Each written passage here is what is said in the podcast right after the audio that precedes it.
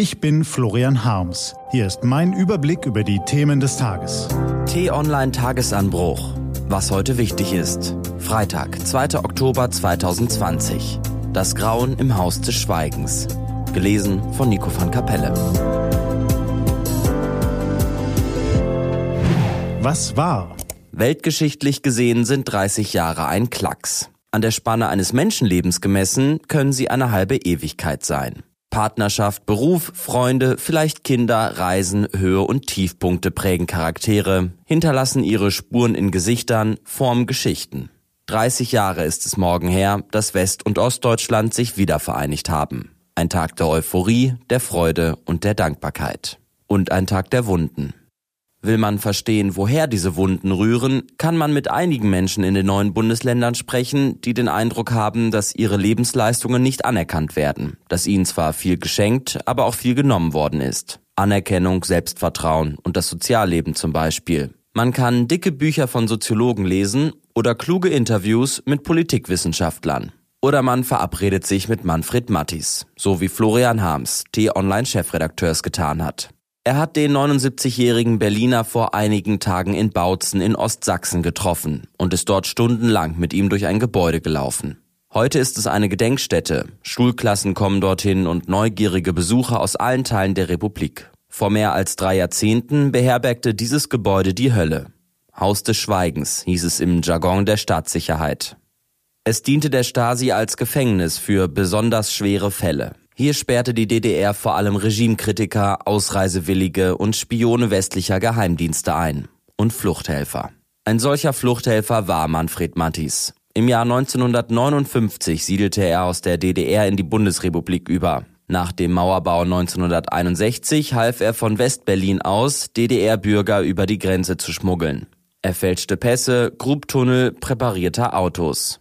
Das ging immer wieder gut, aber bei einer Fluchtaktion im Dezember 1972 flog er auf. Ein Gericht verurteilte ihn zu 13 Jahren und 9 Monaten Haft und schickte Mattis nach Bautzen. Er selbst wusste lange nicht, wo er war. Es gab keinen Kontakt zu den Schließern und anderen Häftlingen. Fast fünf Jahre lang blieb er im Haus des Schweigens eingesperrt, bis die Bundesrepublik ihn wie viele andere politische Häftlinge freikaufte. Unliebsame Bürger zu verkaufen war für das SED-Regime ein gutes Geschäft. So gelangte es an begehrte Devisen. Aber vorher ließ es die Gefangenen jahrelang schmoren. So verlor Manfred Mattis fünf Jahre seiner Lebenszeit in der Hölle aus Stein, muffigen Linoleum und Gitterstäben. Im Winter fiel oft die Heizung aus, dann hockten die Gefangenen bibbernd in ihren Zellen. Wenn man Manfred Mattis fragt, welche Gefühle er empfindet, wenn er heute durch das Haus des Schweigens geht, dann schaut er einen an, grinst, hebt die Hand und sagt, heute hab ich die Schlüssel. So eine Zeitzeugenführung durch einen Stasi-Knast sollte jeder einmal mitgemacht haben. Erst dann versteht man, wie perfide das DDR-Regime Menschen quälte. Viele Gefangene bleiben auch nach ihrer Haftzeit traumatisiert. Manfred Mattis hat noch heute Verfolgungswahn, wie er sagt. Will er denn die Täter von damals wiedersehen? Sie leben ja noch unter uns. Mattis will, will sie zur Rede stellen, was sie heute dazu sagen. Nach der Wende besorgte er sich die Adressen ehemaliger Schließer und Verhörbeamter. Die aber waren alle schon abgetaucht oder haben die Tür nicht aufgemacht. Gemeinsam mit Historikern versucht er weiterhin, wenigstens ein, zwei der ehemaligen Wärter zum Reden zu bewegen. Manfred Mattis findet, es ist wichtig, dass der Unterdrückungsapparat der sozialistischen Gesellschaft nicht in Vergessenheit gerät. Er schaut auf die Zellwand im Haus des Schweigens. In der Luft hängt immer noch der muffige Geruch von Linoleum, Staub und Erniedrigung. Man hat ihn auch noch in der Nase, wenn man Stunden später wieder in Berlin ankommt. Bautzen lässt einen nicht mehr los. Und das ist gut so. Was steht an? Die T-Online-Redaktion blickt für Sie heute unter anderem auf diese Themen. Es sieht nicht gut aus für Andreas Scheuer. Der Bundestagsuntersuchungsausschuss zum Pkw-Millionengrab entlarvt die Fehler des CSU-Manns. Möglicherweise wird er auch der Lüge überführt.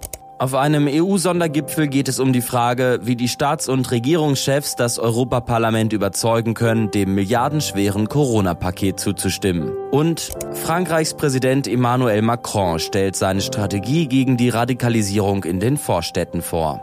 Diese und andere Nachrichten, Analysen, Interviews und Kolumnen gibt's den ganzen Tag auf t-online.de. Das war der T-Online-Tagesanbruch vom 2. Oktober 2020. Produziert vom Online-Radio- und Podcast-Anbieter Detektor FM.